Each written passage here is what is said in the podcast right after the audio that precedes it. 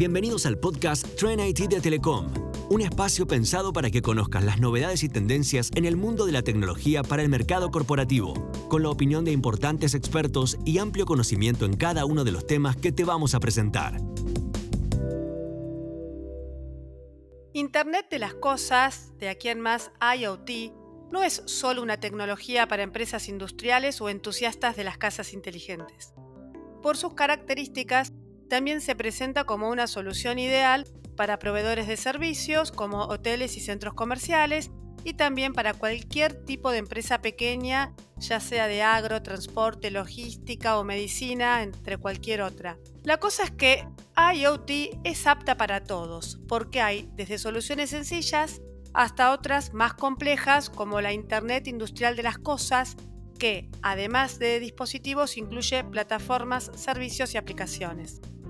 Pero claro, todo tiene sus bemoles y hay que entender algunas pautas para aprovechar al máximo cada uno de los dispositivos que conectamos a Internet con fines empresariales.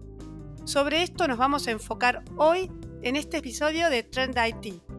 Soy Deborah Slotninsky y tengo mucho gusto en presentar a dos caballeros que me acompañan en el día de hoy y son Juan Cosentino, que es IoT Strategy and Business Development Manager, y Fernando Freites, que es Head of IoT, ambos en Telecom Argentina. ¿Qué tal, Débora? ¿Cómo estás? Hola, Débora, ¿cómo estás? Un gusto conversar con ustedes. Vamos a hacer una conversación bastante jugosa porque IoT es una tecnología que está apta para todo el mundo y sus aplicaciones de uso son numerosas. ¿Cuánto hay por hablar acerca de IoT? Porque se trata de una tecnología que impacta y mucho en las diferentes empresas. Pero ahora me pregunto, ¿cuál de todos los sectores, las verticales, están más maduras y cuáles están más rezagadas y además a qué se debe esto es un mundo interesante y particularmente lo que, se ha dado fue que si bien el IoT surgió como con mucho ruido, a veces digo yo, eso, haciendo jueguito con la pelota de fútbol, pero pocos goles, fue convergiendo a eh, un entendimiento que lo que traía ese entendimiento de los datos eh, buscaba más que nada eficiencias y fue el, mundo del B2B aquel que mejor capturó y el valor que el IoT entregaba. Hoy, si tenemos que ver cómo ocurrió esa evolución, quizás el mundo de la logística y el entendimiento de la eficiencia en los procesos logísticos, que en realidad es una derivación del mundo de las operaciones, son los actores que, más empezaron a empujar esto, ¿no? O sea, ¿cómo hago un proceso más eficiente para obtener a menores costos o, con mayor satisfacción la misma experiencia? Entonces, si tuviésemos que mapearlo, sin duda que la logística y el ambiente industrial como una evolución de lo que eran las grandes automatizaciones, sistemas escada para controlar y todo, fueron presentando soluciones de Internet de las Cosas que que tienen como paradigma eso de tomar datos, transformarlos en conocimiento y ese conocimiento en acción, quienes supieron capitalizar de una mejor manera esta llegada del Internet de las Cosas. Como bien mencionabas, Débora, al principio, hay como dos enfoques grandes, ¿no? Lo que es a consumer, o consumo masivo, y lo que es a empresas. Y son dos focos y utilidades totalmente distintas. En lo que es el consumo masivo, lo que es Internet de las Cosas, se enfocó mucho en el confort y en la salud o sea, lo que es una casa inteligente para mejorar el confort y en muchos casos la seguridad, por ejemplo, para simular una escena de luces en el caso que no estás, que se encienda, se apaga una luz, un río inteligente, eficiencia en algún, en algún punto de energía del hogar, y en el otro es todo lo que es el wearable, ¿no? todo lo que son aquellos dispositivos que puedes utilizar para, por ejemplo, mejorar la salud, porque tenés un reloj inteligente que te pueda eh, marcar tu, tu, tu salud o cómo está tu entrenamiento o tu alimentación, y en algunos casos inclusive que son para el cuidado de un adulto mayor, por ejemplo, para saber si un adulto mayor se cayó o tiene, o tiene mal algún parámetro de salud. En cambio, en el caso de las industrias, como bien mencionaba Juan, se enfoca al principio muchísimo en, en eficiencias, o sea, en tres aspectos, en eficiencia primero, luego en generar nuevos ingresos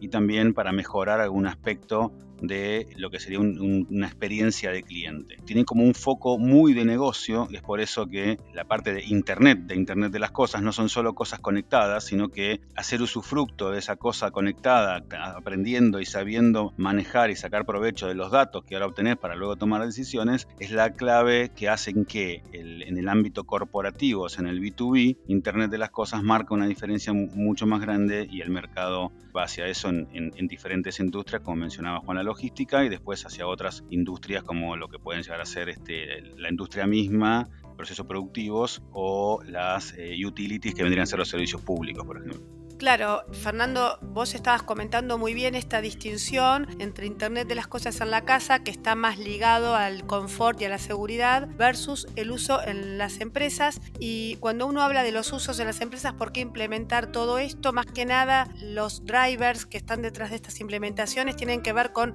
reducir los tiempos, incrementar la eficiencia operativa y este acceso a datos en tiempo real. Ahora, las empresas que implementan IoT, ¿están detrás de extraer ese valor de los datos del cual tanto se habla? Sí, eh, está muy bueno eso. Y a veces es un desafío, ¿no? Típicamente las empresas, eh, hasta en su estructura organizacional, se, conforman en silos, ¿no? Que después pedimos que hayan redes de colaboración donde esos silos busquen romperse. Pero por definición un silo es para proteger, no eso que está contenido. Y lo que termina sucediendo es que eh, los procesos de captura de datos terminan incluso estando hasta desalineados con el objetivo que perseguían, que era poder transformarlo en conocimiento y ese conocimiento en una acción determinada que busque, qué sé yo, acompañar una demanda de mercado, acompañar una demanda de producción o adelantarme en un proceso que está que puede terminar en la rotura de un equipamiento, ¿no? Porque interpreté el dato como una evidencia. Lo que termina sucediendo es que la estrategia de abordaje para transformar esos datos en conocimiento no es clara. ¿no? Entonces, si bien en un, en un camino de transformación digital y de, si se quiere, evolución hacia la industria 4.0, lo primero que hace es digitalizarse, empezar a hacerse de datos, después conecta, los, los expone y por último empieza esas capas de valor del análisis, entender, predecir y actuar y todo esto lo que termina sucediendo es que se dan iniciativas dispersas que no son convergentes. Entonces, nosotros muchas veces lo que nos encontramos es tratar de ayudar a lograr esa convergencia incluso sin necesidad de incorporar sensores nuevos porque ya tienen las plantas sensorizadas con sensores de acuerdo a sus estándares, etcétera, pero el desafío termina siendo hacer una plataforma convergente que asista en la toma de decisiones, porque al fin y al cabo, digo, entender lo que sucede, lo queremos para accionar y lo que sucede es que terminamos con datos dispersos que no nos ayudan a tomar decisiones. Gran parte del desafío nuestro hoy es justamente hacer esta convergencia de datos que asistan la toma de decisiones. Juan, es súper interesante lo que estás mencionando porque estamos hablando entre líneas de lo que sería una organización guiada por los datos, el data driven que tanto se habla, y por otro lado, aprovechar al máximo lo que es la Internet de las Cosas, no es salir corriendo a enchufar dispositivos y, listo, sino que tiene que haber un plan, una estrategia y, toda una trayectoria detrás de, de la tecnología en sí misma. Así que, Fernando, ¿vos qué nos podés sumar al respecto? Exactamente, eh, sumando a lo que decían eh, los dos, básicamente, es que nosotros nos planteamos desde prácticamente desde la génesis de entender la necesidad de ese, de ese cliente o del dolor que tenga ese, ese cliente. Y a partir de ahí que muchas veces ayudamos a estructurar el entendimiento para luego llegar a una solución punta a punta, como decimos nosotros, que le resuelva la problemática. Muchas veces vas desde, desde el sensor mismo, o sea, poner ojos donde antes no había, o sea, obtener el dato. Muchas veces pasa por la conectividad también, ¿no? Para poder conectar esos sensores, pero sobre todo eh, ayudamos muchísimo al, entendimiento final y a la integración de la tecnología que implican las diferentes capas para poder llegar a una solución, que donde hay plataformas, donde hay análisis de datos, donde hay data lakes, donde hay software, donde hay dashboards, todo, todo un conjunto de cosas que el mundo tiene un montón de proveedores y un montón de tecnologías a utilizar, pero que no todas aplican para lo mismo. Y muchas veces los clientes están enfocados en su propio negocio, ¿no? en el core business que tengan y, y se enfocan mucho en eso y no tienen las capacidades o no tienen el tiempo o el foco necesario para prestar la atención a realmente cuál es la problemática que terminan teniendo y cuál es la solución que se le puede aplicar y qué tecnologías aplicar con qué proveedores, etc. Entonces nosotros nos paramos un poco en el entendimiento de, esa problemática y a utilizar la mejor tecnología para el fin, digamos, que tenga pensado el cliente, ¿no? y así resolver un problema de eficiencia o un problema de que, necesita nuevos eh, modelos de negocio, inclusive o cambiar sus modelos de negocios o mejorar experiencias al cliente final.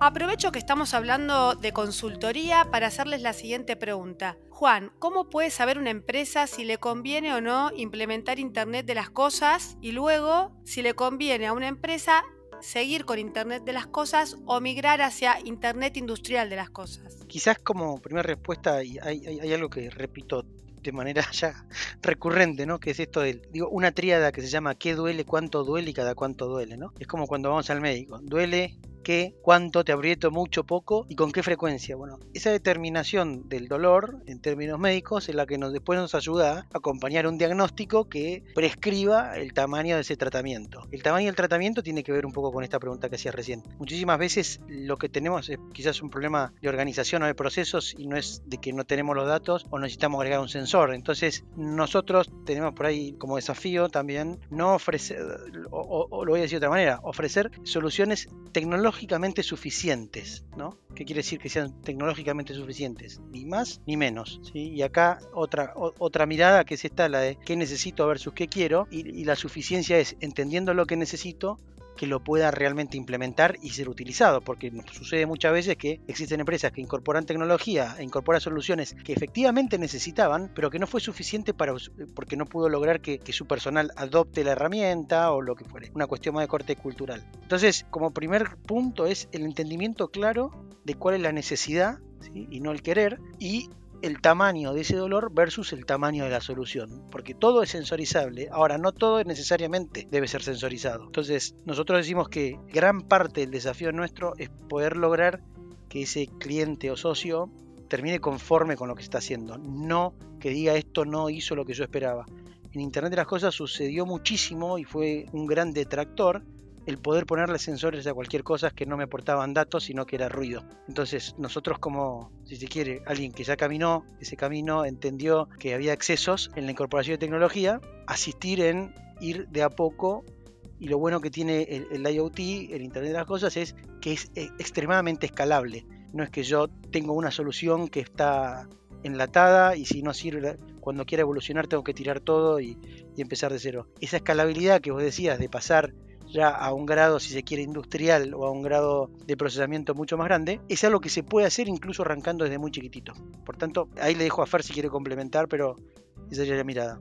Sí, para completar, sumar en realidad lo, a lo de Juan, es que muchas veces depende también mucho del, tamaño de la empresa. ¿no? Si es una empresa mediana chica, lo que generalmente decimos es que le haga caso a su estómago en términos de siente, o sea, el que está cerca de ese negocio, porque generalmente es el dueño de una, de una, de una pyme o, algo similar, que tiene, que está, el dueño o el actor principal está muy cerca del negocio, se da cuenta, en general nos ha pasado por la experiencia que nos cuentan las, las empresas que han tomado decisiones al respecto, que o el negocio no evoluciona o no hay la suficiente eficiencia, ¿sí? o una experiencia a un cliente, a sus clientes finales, está comprometida y lo siente estomacalmente porque lo viene sufriendo en esto que decía Juan, ¿no? que duele cuánto duele y cada cuánto, lo viene sufriendo hace un tiempo. Y, llega un momento que lo trata de resolver de diferentes maneras no estructurales, bueno, que en algún momento tiene que parar la pelota y sentirlo y tiene que ir a una resolución mucho más estructural y confiar en alguien que, sepa en ese sentido. Y cuando es una empresa un poco más de medianas grandes o grandes, lo importante de esas, empresas es que están acostumbradas, un, por ejemplo, un director de operaciones está acostumbrado a, hacer un requerimiento al área de IT y después no se involucra más en el proceso de entendimiento. Ahora, nosotros lo que siempre proponemos es, eh, cuando vienen ese tipo de cosas desde los sectores de IT, de las empresas grandes, es poder sentarnos con eh, las personas que tienen el problema, que realmente está sufriendo el problema. Que no sea un requerimiento, una traducción de un requerimiento al que recibimos, sino que sentarnos a entender directamente al cliente final de esa empresa, que puede ser un director de operaciones que está sufriendo algún tipo de, problemática, y desde ahí charlar con IT en la mesa de esa empresa, pero no nosotros siendo, hablando solamente con un intermediario en ese caso, pues sabemos que obviamente la gente de ti tiene muchísimo conocimiento, pero en, general es en este tipo de cosas que donde te metes a solucionar una problemática ya del, foco de su negocio, del core de su negocio, ya tenés que estar mucho más cerca del que tiene el problema y en conjunto resolverlo. Fer, como mencionaste a las pymes, te pregunto respecto a los costos. Ya sé que no hay una lista de precios porque estas soluciones son a medida, pero realmente se puede hablar de retorno de la inversión o, son tecnologías que están al alcance de las pymes siempre y cuando le sirva para su negocio, por supuesto. Sí, es muy buena la, la pregunta ahí trabajamos en conjunto con la pyme, porque en general cuando vas en la pyme busca eficiencia, sabe muy bien el costo que tiene no ser eficientes y sabe muy bien ahí ayudamos a hacer una propuesta de valor que sea acorde al problema que estamos resolviendo. Por eso lo que decía Juan, ¿no? Una cosa es el, necesitar y otra cosa es el querer. Cuando indagamos y ahí ayudamos en, esa, en ese discovery que llamamos una etapa eh, inicial, muy inicial, de entendimiento de ese dolor, parte de entenderlo es cuánto le cuesta ese dolor Si es una pequeña empresa, claramente va a tener un fuerte tema con el como cuánto sale o cuándo es el recupero de la inversión porque es una pyme. Entonces, en ese sentido, trabajamos mucho en el discovery para entender ese dolor cuánto cuesta y cuál es la mejor solución acorde a ese, a ese costeo que le va a resolver el problema y creemos, en, en, general tratamos que ese retorno no se vaya mucho más lejos que el año y medio, dos años de que pueda recuperar, recuperar esa inversión. Y después crecer. A partir de ahí, en general se tiene una primera versión, y después se va mejorando, actualizando y eso se va, se va viendo en el tiempo. Juan, ¿cuál es tu visión al respecto? Sí, ahí digo, nosotros tratamos de que en nuestra propuesta, cuando se hace una propuesta ya de cierre valorizada, tiene en cuenta este dolor, ¿no? O sea, tiene en cuenta el qué es lo que estoy ayudando, o sea, de alguna manera hacia la gente de operación le estamos dando una argumentación del repago de esa inversión, ¿sí? Es decir, si lo que voy a poner me ayuda a evitar una caída de la producción de un 2% porque es lo que me, la tasa de falla promedio de, de un motor, entonces digo, bueno, mira, esto me sale 0.1% de lo que equivaldría ese 2% en términos de, lucro cesante. Entonces justifico la inversión, por eso digo que el repago tiene que ser parte de esta eficiencia buscada. Nuestra propuesta de valor lo tiene que incluir. Ahora, como su nombre lo indica, cuando hablamos de Internet de las Cosas, es como que Internet es muy importante. ¿Hay algún requisito mínimo para que una empresa pueda aprovechar esta tecnología? Ahí vos sabés que eh, está bueno eso. Ah, hay como a Internet cuando se la define, se la define ¿no? como esa red de redes interconectadas que de alguna manera comparten y hacen fluir el conocimiento generado por el hombre. sea como era una gran definición de Internet. Pero cuando apareció Internet de las cosas era como que, ¿y qué le pongo? Un pedacito de las cosas. bueno, y, empezó a hacer, sentido esa, una red de redes que de alguna manera compartía y, intercambiaba datos y conocimiento generado a través de los sensores que están en las cosas. Entonces es como que en una era el saber generado por el hombre y el otro es un conocimiento derivado del de, eh, análisis inteligente de los datos que generan las cosas. Claro, como dijimos al inicio, ¿no? hay una digitalización, una conectividad y un análisis inteligente de los datos, dato, conocimiento, acción. Por tanto, si no hay conectividad para hacer fluir ese dato, difícil que pueda existir lo otro, ¿no? ese análisis inteligente, esa recomendación, esa asistencia en la toma de decisiones. Por tanto, claramente que Telecom tiene un papel doblemente importante, no solo en la búsqueda del valor, sino también en la disponibilización de redes de conectividad específica para IoT, ¿no? Ahí em, justamente ese, rol de experto en telecomunicaciones es el que eh, tomamos como, como, un gran activo para definir luego cuál es la mejor solución. Porque eh, en general muchas veces, por ejemplo, en un lugar cerrado, te doy un ejemplo, ¿no? en una industria, en una, en una planta, por ejemplo, muchas veces se toma a Wi-Fi como un elemento de conectividad válido para, bueno, conectar personas. Y es así. Ahora, no necesariamente es lo más adecuado para poder conectar cosas que interactúen con cierta resiliencia o con cierta este, fiabilidad de uso. Y ahí empiezan a haber otro tipo de,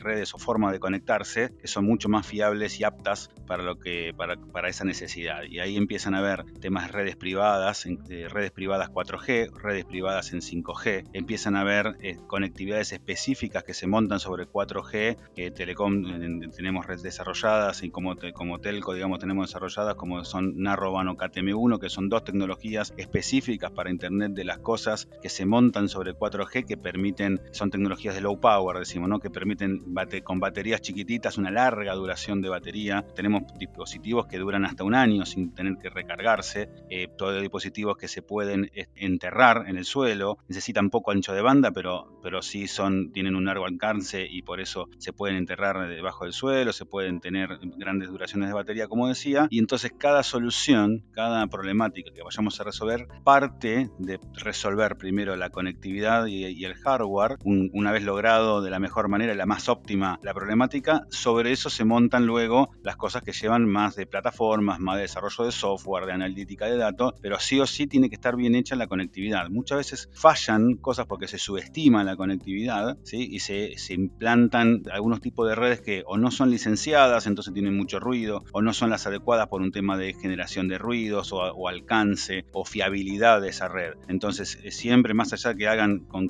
quien lo hagan, cualquier dispositivo, cualquier solución que, implique Internet de las Cosas, nunca subestimar la conectividad porque hay varias formas de hacerla, hay varias formas de configurar o, o armar la solución y hay una adecuada para cada solución. Y para eso siempre tiene que estar en las manos de expertos y a partir de ahí construir el resto de la solución.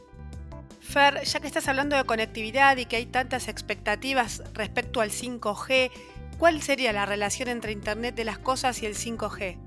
Eh, Internet de las cosas y 5G van muy, muy, muy de la mano. O sea, la mayoría de las cosas que se, o sea, las soluciones o, que se van a implementar y, así hacer usufructo, digamos, de una red 5G, muchas están relacionadas con el con Internet de las cosas. ¿Por qué? Bueno, 5G tiene algunas características. Ahí hay, como siempre dice Juan, ¿no? El problema de 5G eh, es que se llama 5G y que pareciera una evolución natural del 4G y en realidad no, es muchísimo más. Entonces la latencia que tiene, o sea, la latencia es la velocidad velocidad de, que, de, acceso ¿no? la, que tiene y más del ancho de banda puede lograr con 5G, hacen de, la, de esa tecnología que pueda, va a disparar y va, a disponibilizar eh, soluciones que antes, no, que antes no, no, existían. Por ejemplo, en una planta, en una, una planta en industria, que un robot pueda frenar a tiempo antes de golpear a una persona bueno, tiene que estar conectada con una latencia suficiente como para que reaccione a la presencia de esa persona y no la lastime. Es un Wi-Fi no lo hace, 4G no lo llega a hacer, y ahí vas a necesitar un 5G, lo mismo que un auto autónomo, ¿no?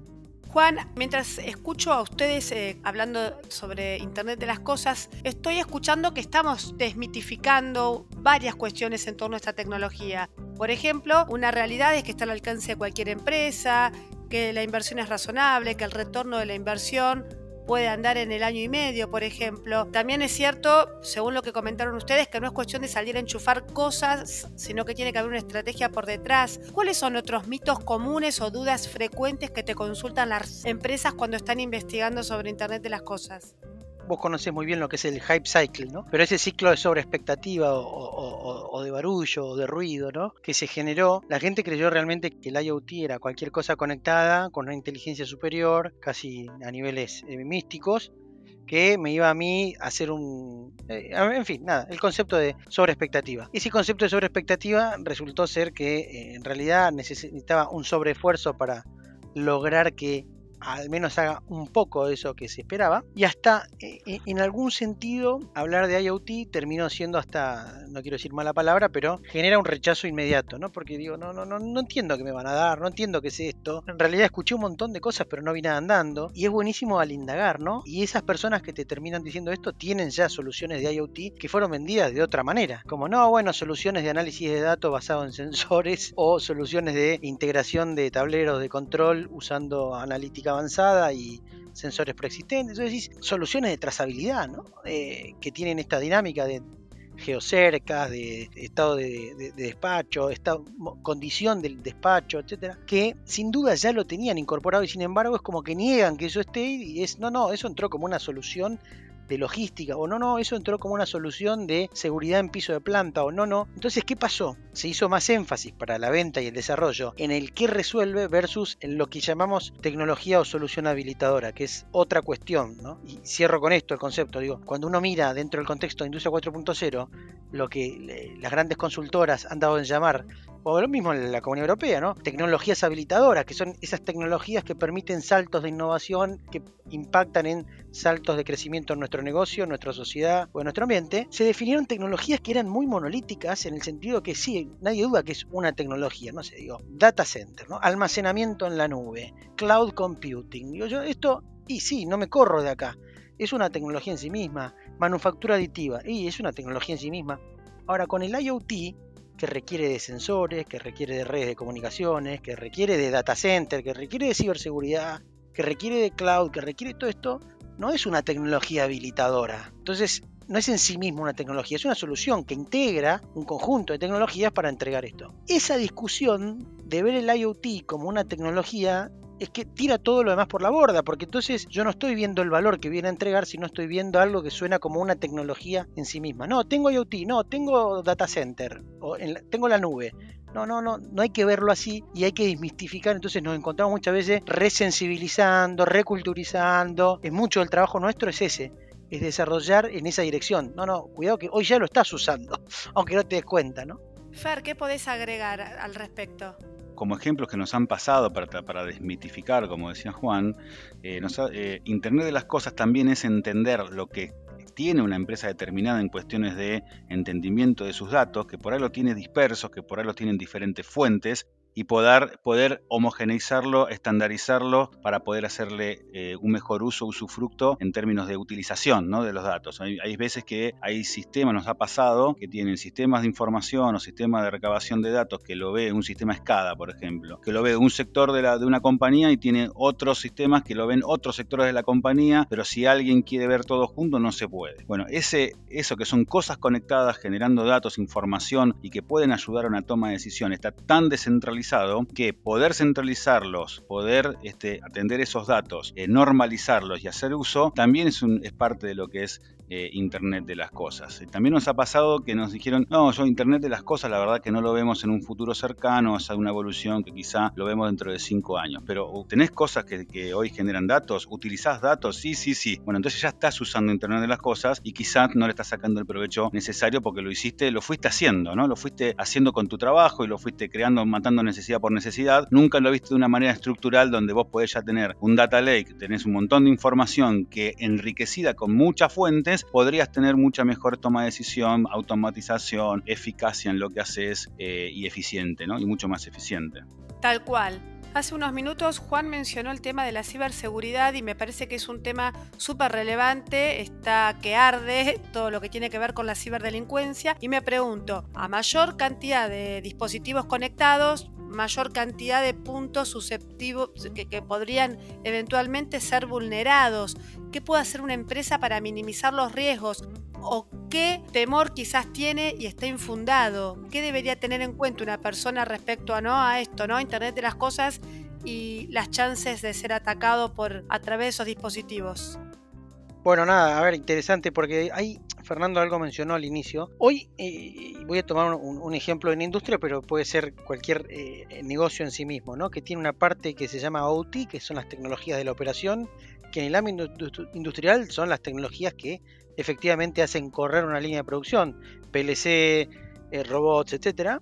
Y después tengo una, una, tecnología de soporte que es lo que llamamos IT, que es la más conocida por todos nosotros, ¿no? que, son esas redes que dan servicio a eh, las personas que operan el OT. Ahora, el IT y el OT, ¿qué tienen? Tienen políticas de operación completamente distintas. ¿no? Una red OT, que es la red de PLC, la red de, de automatización, si se quiere, de la, de la, línea, tiene políticas guiadas por gente que hace instrumentación y control, muy experta, siguiendo protocolos bastante, si se quiere, detallados en términos de que los estándares para mantener un uptime o la disponibilidad de una línea productiva con 5.9 de disponibilidad requiere muchísimo, muchísimo nivel de actualización. El mundo del IT es un mundo eh, distinto donde no se manejan ni siquiera los mismos sistemas, eh, los mismos lenguajes, la misma cadencia de actualización de políticas. Incluso veíamos que actualizar el permiso o no del uso del micrófono en un laptop puede estar orquestado de manera remota por cuestiones de seguridad, lo mismo que una cámara. Pero nada, al querer incluir estos dos mundos en un solo mundo, es donde el IoT separa en los dos lugares. ¿Por qué? Y porque el mundo del IT era el que nos daba visualización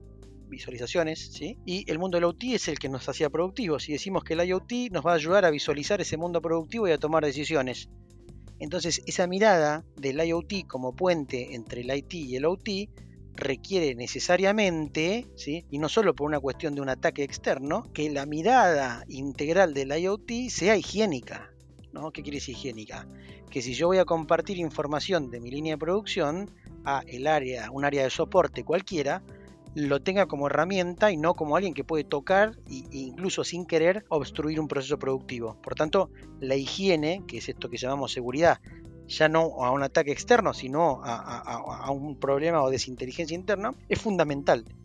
Estas capas que tienen que ver entonces con el riesgo operativo interno versus la que se suma, la del riesgo externo de ataque, es el punto clave, te digo, que eh, lo sufre la industria, lo sufre la salud, lo sufren todos los ambientes donde cualquier potencial, si se quiere, acción sobre el sistema productivo puede generar un daño. Y cierro con esta idea de que efectivamente si la, lógica de actualización de políticas de seguridad de cada uno de estos sensores o dispositivos es, es, muy estricta, porque es como te digo, estamos combinando un área limpia de un área sucia, un área expuesta al mundo y un área que tiene que estar cerrada, un quirófano, ¿no? Entonces, esa exposición tiene que ser extremadamente cuidada y la ciberseguridad en esto es un factor clave.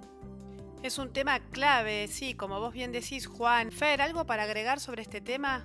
Eh, mira, un poco lo comentábamos al principio sin especificar cada capa que donde trabajamos y, entendemos de tecnología y tenemos expertos, es eh, la ciberseguridad es una de esas capas que en la creación de la solución de Internet de las Cosas viene por default, o sea, lo tenemos, la seguridad viene por defecto como parte de la solución que creamos, que también no es cualquier ciberseguridad, sino que es la acorde a esa solución que estamos creando. Y para eso, bueno, dentro de los, de equipos, del equipo de, Internet de las Cosas que, tenemos, eh, hay expertos que se dedican a eso, que son los mismos expertos que trabajan en la ciberseguridad de, la compañía y también eh, lo tenemos en otros aspectos como puede ser también lo que es el manejo de datos, ¿no? el data analytics, el data mining. También hay diferentes expertos que van trabajando en la solución punta a punta y resolviendo lo necesario en cada una de las capas de, tecnología, en términos de proveedores, de tecnología a utilizar, de la metodología a utilizar, bueno, etcétera, para poder este, resolver la problemática punta a punta.